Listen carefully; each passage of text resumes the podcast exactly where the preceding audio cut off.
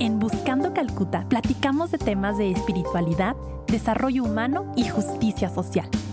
Nos inspiran las palabras de Madre Teresa de Calcuta.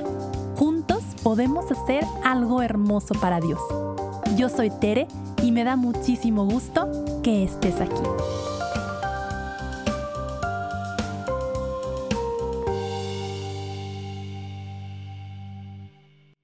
Hola, bienvenidos, bienvenidas a un capítulo más de Buscando Calcuta.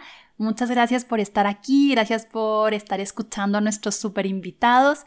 Quise grabar este cachito antes de entrar a la plática con Mariel Guzmán por dos cosas.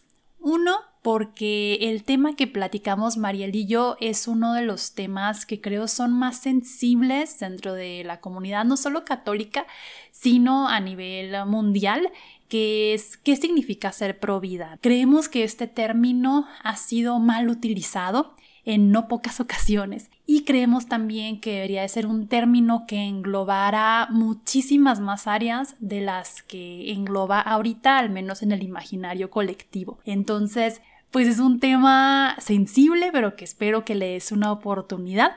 Tanto Mariel como yo, pues somos católicas practicantes, estamos a favor de la vida, desde, desde el inicio de la misma hasta su término y quisiéramos ensanchar lo que significa ser pro vida, ¿no? Quisiéramos que este término no significara nada más una lucha contra el aborto. Quisiéramos que fuera un término que aplicara para los derechos humanos de los prisioneros, que eh, aplicara para la atención y el cuidado que tienen los adolescentes en conflicto con la ley, que fuera un término que aplicara para migrantes, para mujeres en situación de vulnerabilidad, para personas en pobreza, para personas en situación de calle. Entonces, pues es un tema apasionante, es un tema que creo que tenemos que ver justo más allá de los radicalismos y más allá de posturas que no admiten escucha. Y segundo, porque en este capítulo en cuestión de audio, muchachos, muchachas, en cuestión logística, yo me equivoqué. Entonces vas a escuchar por ahí algunos ecos, algunos ruiditos medio incómodos para tus oídos. Perdóname si tus oídos van a sufrir en este capítulo, pero solo es por poquito. De verdad me parece que esta conversación es oro, que Mariel, si alguien sabe en teoría lo que significa la bioética y lo aplica en la vida, en Chihuahua, al menos creo que es ella. Es una persona súper inteligente, súper preparada, una mujer que es ejemplo para muchas chicas por, por su trabajo profesional, por cómo se conduce sus valores, etc. Entonces, pues dale una oportunidad más allá de si vas a escuchar por ahí, te digo, los ecos o vas a escuchar soniditos que normalmente no escucharías en este podcast, los vas a escuchar aquí, pero perdóname, ama a Mariel, pero es tan valioso que, que te lo quise presentar, así como está, y espero que lo disfrutes muchísimo. Te mando un abrazo, espero que estés muy bien y que Dios te bendiga. Vamos a escuchar a Mariel. Mariel es ingeniera biomédica, es además maestra en bioética y es profesora, tiene tiempo para todo, para trabajar en instituciones de salud pública, para ser docente, para trabajar en, en asociaciones civiles, para estar involucrada en temas de apoyo social y pues también la dejo a ella que se presente un poquito con nosotros y sobre todo, además de qué hace, cómo ha sido para ella su viaje en la fe. Muchas gracias, Tere. Pues también estoy muy contenta de estar aquí. Bueno, yo soy ingeniera biomédica, soy máster en bioética y me dedico a ser ingeniera en hospital y a ser maestra en escuelas. Aparte de eso, pues participo en el comité de bioética del Hospital Central. Resolvemos ahí un poquito de, de, conflictos que hay de salud pública principalmente y pues colaboro en algunas instituciones de, de ayuda de asociaciones civiles. Bueno, pues yo he sido católica desde siempre, ¿no? Soy católica por herencia, pero yo creo que mi catolicismo fue como reforzado cuando empecé a dar clases, bueno, en el sentido religioso primero, ¿no? Empecé a dar catecismo y entonces eh, luego cuando tú empiezas a saber más cosas para darlas, entonces te empieza como esa conversión real, ¿no? O sea, eso, ah, ok, o sea, nunca me había fijado en cosas de la misa hasta que las tuve que explicar, ¿no? Entonces ahí empezó y como que desde ahí también empezó mi gusto por dar clases y, seguí como en este tema. Mariel está con nosotros porque creemos que cuando hablamos de defender la vida, que es mucho lo que se nos viene a la mente cuando pensamos en la bioética, por ejemplo, defender la vida es algo muy amplio. Y hay veces que nos hemos acotado demasiado a un punto específico de la vida. En concreto voy a referirme a la lucha en contra del aborto, que es muy necesaria, es legítima, felicitamos a la gente que se dedica a eso, pero creemos también que se tiene que visibilizar más allá, qué significa la defensa de la vida. Entonces, pues Mariel como, como alguien conoce diferentes aspectos que tienen que ver con la vida humana, pues está con nosotros para hablar un poquito de eso. Mariel, no sé si quieras empezar explicándonos qué significa esto de la bioética, qué significa esto de la defensa de la vida. Ok, eh, bueno, la bioética somos los que nos encargamos de analizar los actos humanos eh, alrededor de la vida y el ambiente y de encontrar pues soluciones como para la mejora social en este sentido.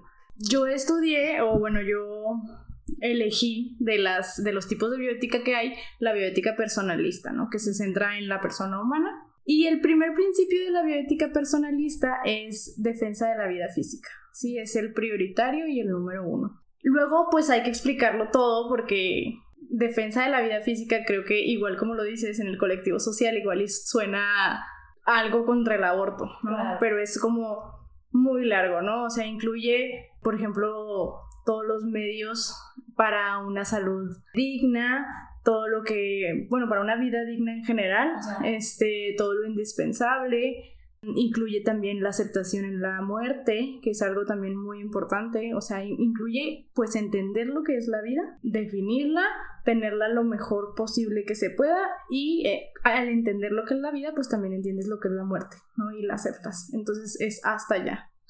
Igual como tú lo dices, yo creo que eh, se ha entendido mucho que solo es el aborto, ¿no? Y es un porcentaje muy bajo de lo que es la vida, ¿no? O sea, si nos enfocamos en el inicio de la vida, pues perdemos muchísimo.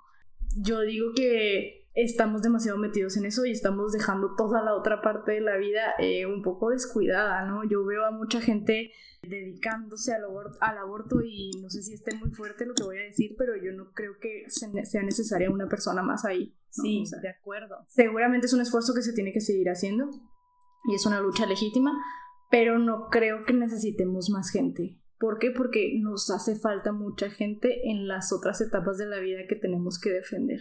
Totalmente de acuerdo, Mariel. Y ahorita que decías, por ejemplo, en temas de salud, incluso esto del acceso a una salud digna, a tratamientos para que enfermedades y, y, cómo el tener políticas públicas de salud para todos también es un asunto de, de, defensa de la vida, sí. Así es, así es. Y, y cómo como católicos podemos nosotros entonces participar en una lucha más integral. Tú desde esta área de estudio, como qué, qué áreas hay para que nosotros nos involucremos más allá de nada más asistir a una marcha. Que ok, o sea, no que esté mal, pero, pero ¿qué más? ¿Qué más podemos hacer?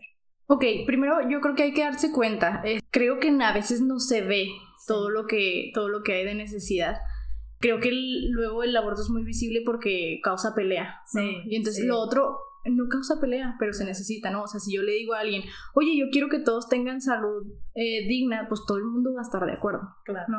Pero lo dejamos como que porque todo el mundo está de acuerdo. Esta semana, de hecho, tuve un, una revelación, este, porque yo que estoy en, en, la salud pública, aún así hay cosas que no me doy cuenta. Ahora que estamos con esto de la contingencia del COVID, eh, yo trabajo en el liste Y entonces, por, este, por esta época, estamos atendiendo pacientes del Hospital Central, que son pacientes de Ichizal y del Insabi. En uno de estos días, estando en el trabajo, estando en el quirófano, me tocó ver un paciente que iban a operar eh, que tenía una puñalada claro, para mí fue sorprendente, ¿no? Claro. O sea, y entonces eh, no es como que es muy común que veas a alguien con un cuchillo, o sea, porque todavía llevaba el cuchillo insertado. insertado, sí. Y entonces yo estaba trabajando ahí con una, con dos enfermeras y ellas también se impresionaron. Y entonces dije, ah, caray, qué raro. Porque, pues yo como quiera entro al quirófano una vez cada dos semanas. Pero para ellas debería pero ser algo para ella yo dije, pues, ajá, sí, han de ver cosas así. Y me dice, nunca vemos cosas así. Estamos viendo cosas así de violencia, estamos viendo muchos eh, apuñalados, baleados, pues víctimas de algún tipo de violencia porque estamos atendiendo pacientes de otras instituciones, Mm. ¿no? Y entonces, o sea, fue un balde de agua fría para mí, porque incluso una de las enfermeras refirió a que estaban muy impresionantes las historias clínicas, ¿no? En plan, eh, mejor le pregunto qué droga no consume, porque... Y entonces me dice una enfermera, qué fuerte, porque estamos notando el cambio de estrato social. Ya. Entonces, eso se me hace súper fuerte, ¿no? Y es algo que no notamos, o sea, cómo hay instituciones de salud que atienden un estrato de la población que vive en un ambiente súper violento. O sea, nosotros normalmente atendemos apéndices y gente que se cae y se quiebra la cadera, ¿no? Sí. O sea, para nosotros no había eso. Y cómo ese es un tema de vida, o sea, cómo el dar oportunidades de desarrollo a todos es un tema de defensa de la vida. Es un tema de defensa de la vida, en plan, tener vida digna y en plan, pues e- esa gente se nos está muriendo, ¿no? esa gente es, está en otras es. instituciones de salud. Digo, yo trabajo en el ISTE que como quiera sigue siendo una institución de salud pública, pero no quiero pensar que ven en Hospital Ángeles, ¿no? O sea, Claro, si es otra ajá, realidad. otra realidad totalmente distinta en la que no sé si hay este tipo de problemas, ¿no? O sea, que, que por ejemplo, también situaciones como decir, ay, vamos a hacer una asociación civil para ayudar al cáncer, también es un poco más visible. Claro, sí, claro. Pero luego ayudar a oportunidades para que la gente no caiga en drogas, no caiga en Sí. violencia, no, no está tan visible o no, Sí. no sabemos cómo hacer o cómo ayudar. Y creo, Mariel, que diste justo en el clavo explicando de cómo no tenemos acceso a información, de cómo le ayudamos a las personas para que no caigan en problemas de drogas, cómo le ayudamos a los jóvenes a que no, y ni siquiera es el término ayudar, o sea, cómo creamos políticas sociales y espacios públicos en el que no sea la única opción estar en una pandilla o estar dentro del crimen organizado o consumir drogas. Y ese es un tema al que tendríamos que estarle entrando y tendríamos que estar siendo bien creativos de cómo defender la vida de las personas a las que muchas veces todo como que las jala hacia abajo, ¿no? Sí, claro. Eh, te contaba que es bien difícil que alguien pues se ponga a hacer una marcha por un prisionero o que pues siquiera como se dedique a, a pensar que, que tal vez también son personas o también necesitan de nuestra ayuda. Pero yo creo que mucho está ahí. Sí, hablamos de, de lo que decías antes, de cómo ayudamos a que alguien no caiga en, en las drogas, no caiga en la violencia, no caiga en el narcotráfico. Bueno, pues esa es la clave, ¿no? Y es la clave para la defensa de la vida en muchos ámbitos. Porque estas personas que vemos como malas personas o como criminales, pues en algún momento lo empezaron a hacer. Claro, ¿no? Entonces, pues hay que hacer ese trabajo porque es mejor trabajar en eso, en esa persona, que en todas las personas que se van a afectar Claro. por su causa, ¿no? Claro. Eh, hace poco hablábamos de, en la Academia de Bioética, hablábamos de violaciones, ¿no? De, de este, todo este problema, ¿no? Ahora que, que pues estuvo muy, muy fuerte. Y entonces, lo que yo preguntaba era en qué habíamos avanzado, ¿no? O sea, porque pues la gente sigue siendo violada, ¿no? o sea, seguimos teniendo víctimas de violación y la persona que nos estaba comentando el, el tema me dice, no, este, hemos avanzado porque incluso tenemos el perfil de la chica que violan. Y entonces yo decía, ¿cómo? O sea, pues si la chica que violan, o sea, no tiene la culpa de ser violada, ¿no? o sea, incluso ajá. comentaba, es alguien que normalmente anda de noche sola o que Mm. trabaja con puros hombres Mm. o, o que, o que tiene estas, estas costumbres o estas actividades. Y yo, ah, caray, yo ando de noche sola, trabajo con puros hombres también, o sea, Sí. pero no, o sea, no creo que se, se deba dirigir. Así es, el enfoque no es ese. O sea, dime el perfil del violador. claro, ¿no? claro. O sea, ¿quién es la persona que viola? ¿Por qué viola? ¿Y qué Claro. estamos a- en qué estamos fallando para que se sigan convirtiendo en violadores? ¿No? Sí. Que luego a veces es algo muy fuerte porque nos enfocamos mucho en la víctima de violación que por supuesto necesita nuestra ayuda, Sí, pero no nos estamos enfocando en por qué hay violadores. sí, sí. O sea, ¿qué educación estamos teniendo o están teniendo los hombres como para que eso siga siendo una posibilidad o siga siendo una idea en la mente? Claro, claro. O sea, entonces dedicarse a la persona que hace daño creo que es muy importante para pues para la defensa de la vida y para ser mejores, ¿no? Y creo que es nuestra tarea pues como sociedad y como católicos, ¿no? Sí. O sea, no nos estamos dedicando, eh, digo, los violadores es algo bien fuerte porque nadie va a querer ponerse a ayudar a violadores, ¿no? Pero hay una razón por la que son violadores. Claro. o sea, yo creo que hay que dedicarse a eso. Sí, y, que hace poquito leía una frase de hasta que la violación sea algo tan impensable como el canibalismo, no voy a acordarme quién la dijo, em, una feminista eh, muy, muy buena, pues hasta ese momento podremos estar tranquilos de que el trabajo se ha hecho, ¿no? Porque van, a, van a detenerse las violaciones y en el colectivo, en la mente de la sociedad, es algo impensable, o sea, es algo como que, que, que no vas a hacer y que tiene mucho que ver con estas dinámicas de machismo, estas dinámicas de cómo percibo a la mujer, cómo me percibo a mí Mariel, ¿qué otros aspectos crees tú en los que la lucha pro vida debería de ensancharse?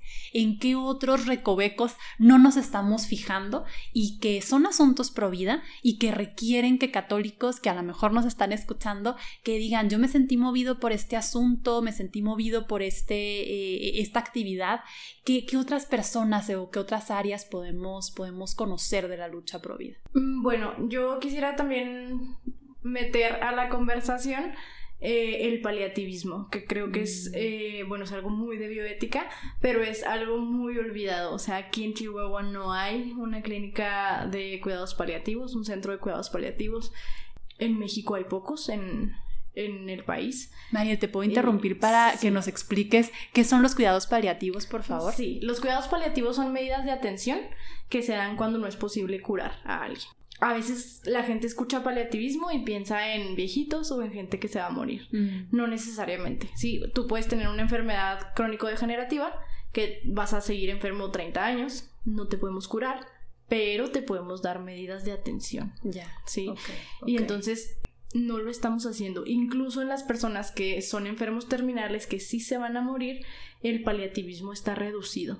Todos los hospitales tienen un un encargado de paliativismo, tienen una persona que les da algún cuidado paliativo, pero no existe un centro como tal. Yo conocí un centro en, Madrid eh, que era precioso, o sea, era un lugar padrísimo y era un lugar fuera del hospital, que eso es muy importante. Era un lugar fuera del hospital porque es un lugar donde vas al paliativismo, no vas a tratarte, no, no es ese ambiente hospitalario, no es este, pues como que lo mismo de ir al doctor, ¿sí? Es un ambiente donde vas a platicar con otras personas, donde vas a que te traten el dolor también, donde vas a sentirte útil, por ejemplo. Eh, son varias áreas las que se trabajan.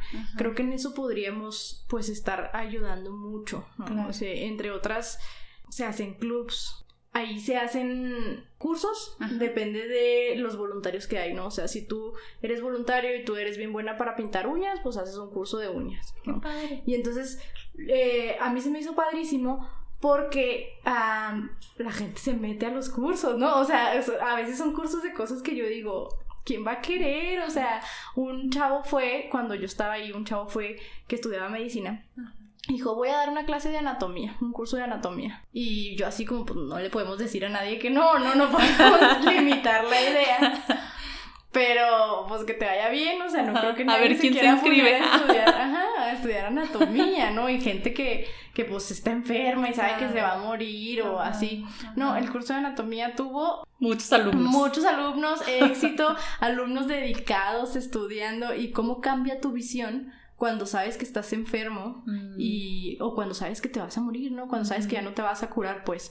Eh, y qué padre porque la gente decía, no, pues, o sea, yo valoro cada cosa que aprendo porque esto puede ser lo mm. último que aprenda, ¿no? Y cómo, eh, pues la educación otra vez, este, y el aprendizaje te nutre y te hace crecer como persona, ¿no? Y entonces las personas que aprendían algo era menos probable que se deprimieran, ¿no? Y que quisieran eh, cometer suicidio o que ya no, no le echaran ganas a, a sus terapias de, de, su enfermedad o así, ¿no? es muy, muy fácil que una persona pues quiera morirse si sabe que ya no se va a curar. Pero cuando una persona quiere morirse, pues no quiere morirse, ¿no? Normalmente dicen, no quiero vivir así. Entonces el así es el que podríamos estar cambiando, ¿no? Eso es, eso es como nuestra responsabilidad, ¿no? Que es algo que se está dejando muy abandonado, ¿no? Nadie se está dedicando a eso. Yo jamás había escuchado de una clínica o de un centro, mejor dicho, de un centro de cuidados paliativos y cómo todos tenemos pues algo que aportar, ¿no? Como decías, bueno, si yo sé tejer o si yo sé el punto de cruz, si yo sé dibujar,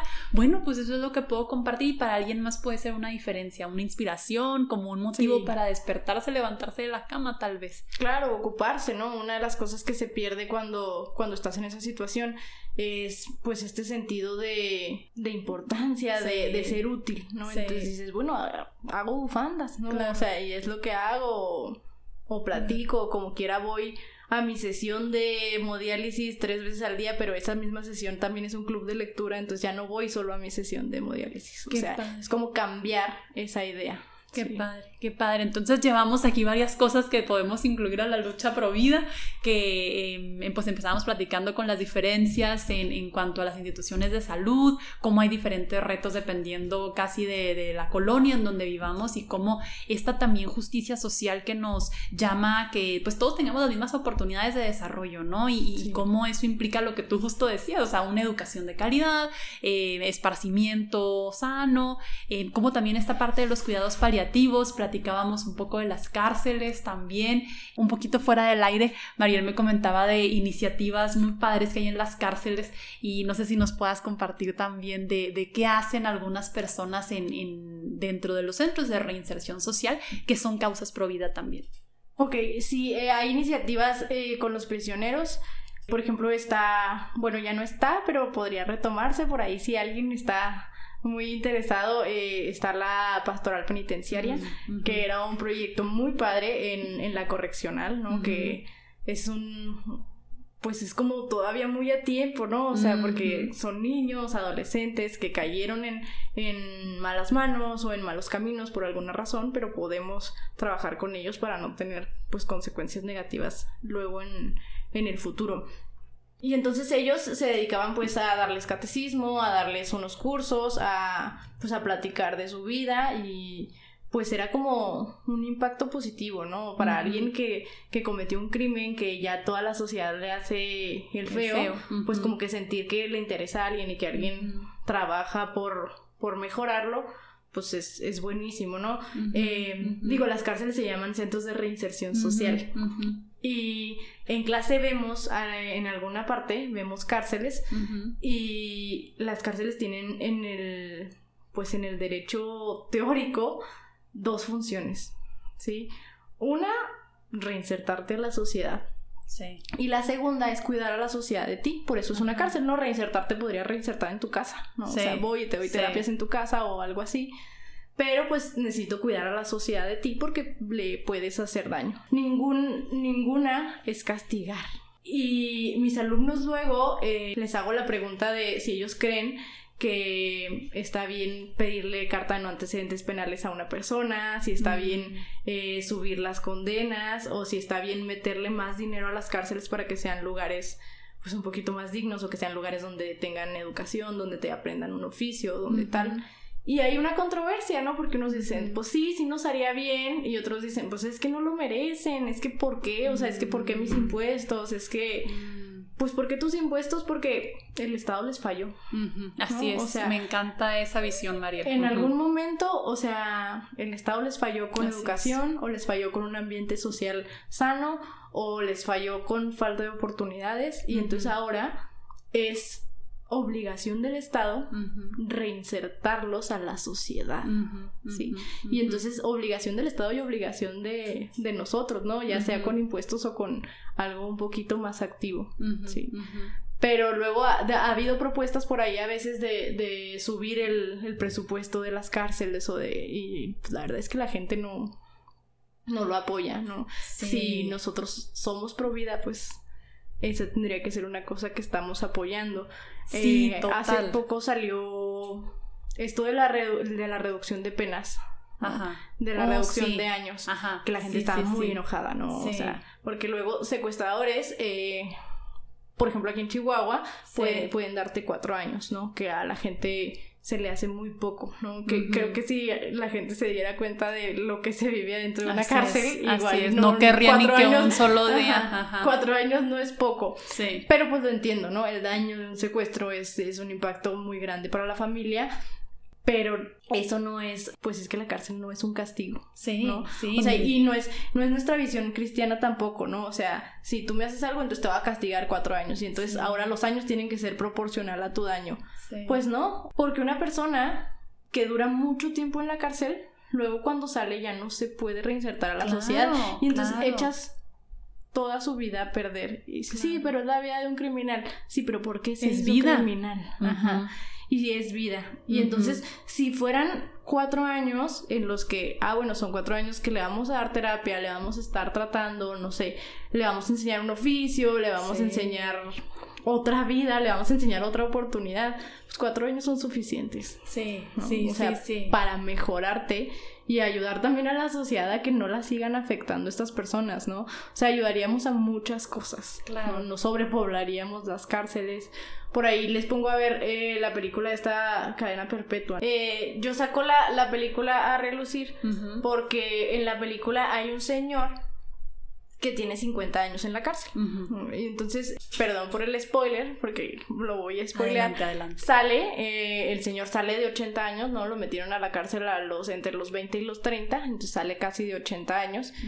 Y no, no, se adapta, o sea, no, no, es capaz, ¿no? O sea, dice, sale y no sabía que había tantos carros, o sea, cuando me metieron no había, en qué trabajo, la gente que conozco se murió, la otra gente pues ya no, o sea, tengo 50 años sin verlos, ¿no? Entonces el señor intenta que lo regresen a la cárcel, no lo regresan y al final pues el, señor acaba suicidándose, ¿no? Entonces eso es lo que estamos provocando con querer penas más grandes. Que lo merezcan o no, pues yo creo que nadie lo merece porque todos somos hijos de Dios y todos, o sea, esto es, somos vidas humanas y todos tenemos errores. Sí, sí, sí, misericordia quiero, dice Jesús, no dice la escritura, misericordia quiero y no sacrificios. Y tocaste otro tema pro vida que pocas veces tratamos, que es el suicidio, ¿no? Y, y no tengo aquí las estadísticas, pero como el suicidio es es algo a lo que recurre también públicos a los que les hemos fallado, como decías tú, como sociedad y como católicos, públicos que, que han sufrido de bullying por su identidad sexual, por su preferencia sexual, por su situación de pobreza, por su situación de género, y como también es algo a lo que tenemos que entrarle, porque es una situación pro vida. Sí, exactamente. El Chihuahua está en los primeros lugares de, de suicidio. claramente algo estamos haciendo. Sí. O sea, porque la gente tiene la mente eh, que el suicidio es una opción siquiera? O sea, o es la única opción que les queda. O sea, porque no estamos poniendo en la mesa otras opciones. Ese sería nuestro trabajo, ¿no? Oye, hay esto. O sea, espérate, prueba esto y luego ya eh, vemos si avanzas. Si no, tenemos otra opción. Y entonces, eh, para todas estas personas, pues tendría que haber un poquito de más opciones, que es lo que estamos, deberíamos estar trabajando. Así es, así es. Mariel, ¿y qué, cómo te encuentras tú la respuesta de tus alumnos, eh, la respuesta de la gente a la que le das talleres, capacitaciones? ¿Cómo, cómo perciben ellos esto de la defensa de la vida? ¿Qué, como que, ¿Qué oportunidades crees que tenemos como católicos en este tema y como sociedad en general, no? Pues mira, siempre eh, digo, mi clase es como muy polémica, o no sé, mis alumnos se emocionan muchísimo, luego eh, hay, una, hay una oportunidad para que ellos hagan propuestas sociales y entonces a mí me emociona mucho ver, verlos apasionados por un tema y, y, proponer cosas que creo que, pues como te decía al principio, es primero conocerlo y entonces en cuanto lo conoces sale eh, la idea de, de que, en qué puedes ayudar. Cuando ellos acaban mi clase, pues entonces se interesan por un tema particular y luego ya nos dan propuestas de, ah, ok, vamos, vamos maestra a poner un centro de cuidados paliativos. Y yo sí, con todo gusto, o sea, claro, ¿no? O sea, por ejemplo, cosas así, ¿no? Eh, hay unos que han querido ponerse a, a, educar niños de la calle para que no caigan en este tipo de cosas. Hay unos que me han preguntado cómo le hacen para ser voluntarios de la correccional o de algún centro penitenciario, de, en la discapacidad, que es un tema que no, que no metí, pero que es otro tema pro vida, ¿no? Este, cómo le hacemos para ser inclusivos en la discapacidad, ¿no? Que es otra, otra cosa. Em, a veces lo llevo a visitar el gimnasio adaptado, que es eh, este lugar donde las personas con la discapacidad hacen ejercicio. Y pues ya hay, hay, hay quien sale muy, con muchas ganas de, ayudar en algo. Qué padre. Mariel, me has abierto la mente, de verdad, y yo creo que, que a la gente que nos está escuchando también, porque yo te lo confieso, que, que, como que la visión de luego de la bioética que uno tiene es muy reducida como que uno piensa justo técnicas de reproducción asistida, eutanasia, aborto, em, y, no muchas veces no está en el vocabulario siquiera el ponerle el, la etiqueta de defensa de la vida a estos temas de las cárceles, a estos temas de, de la migración, la discapacidad, el suicidio, los cuidados paliativos, y creo que tu voz es muy importante en ese sentido, o sea, que quien tiene los conocimientos pues técnicos, no sé si así se dice, este, técnicos, eh, biomédicos, pues que abra el panorama, ¿no? Que abra el panorama de todo lo que podemos hacer para defender la vida. Este, no, sí, muchas gracias por, pues por esas palabras y por darme el espacio para que las personas sepan como un poquito más de lo que nos podemos encargar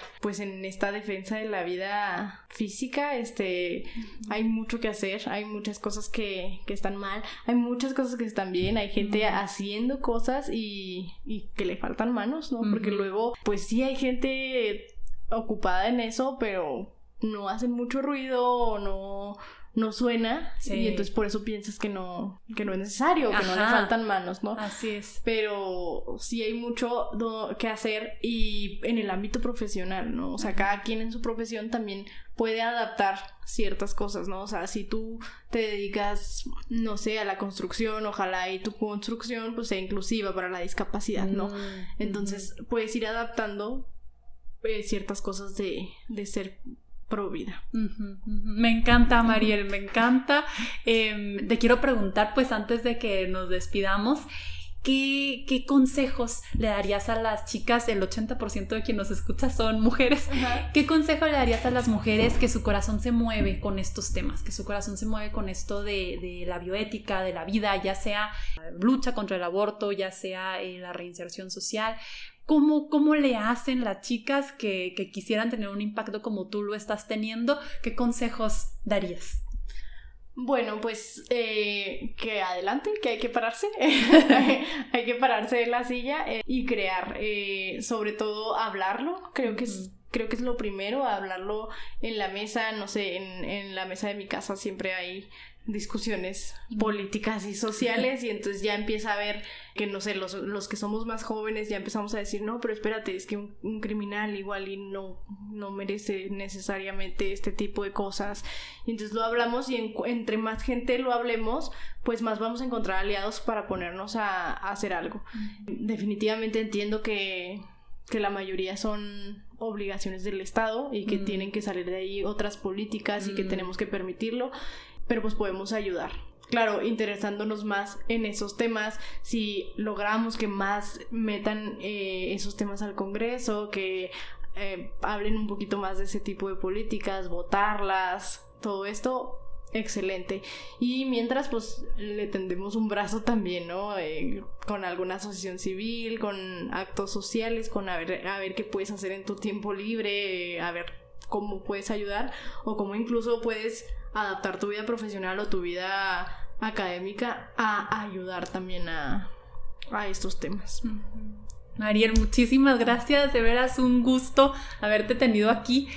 Aquí este es tu espacio, por favor, acéptame una invitación para, para regresar. Estoy segura que, que, la gente que nos escucha se sintió así como yo muy inspirada con tu experiencia, con tu testimonio y pues que nos atrevamos a decir que somos pro vida en un sentido amplio, en un sentido creativo, en un sentido integral. Sí, muchas gracias Tere por invitarme y ojalá y, y, cambiemos esta idea de, de ser providas y sobre todo que sea pues de un sentido de razón y de amor. O sea que son dos cosas que necesitamos para ser providas y que no sea de un sentido ideológico, de lucha, que es lo que pues se ha hecho últimamente, que nos nos llene un poquito más el amor y el tener una mejor sociedad, todo pues sentado en la razón y en ver cómo, cómo participamos mejor. Muchas gracias por invitarme.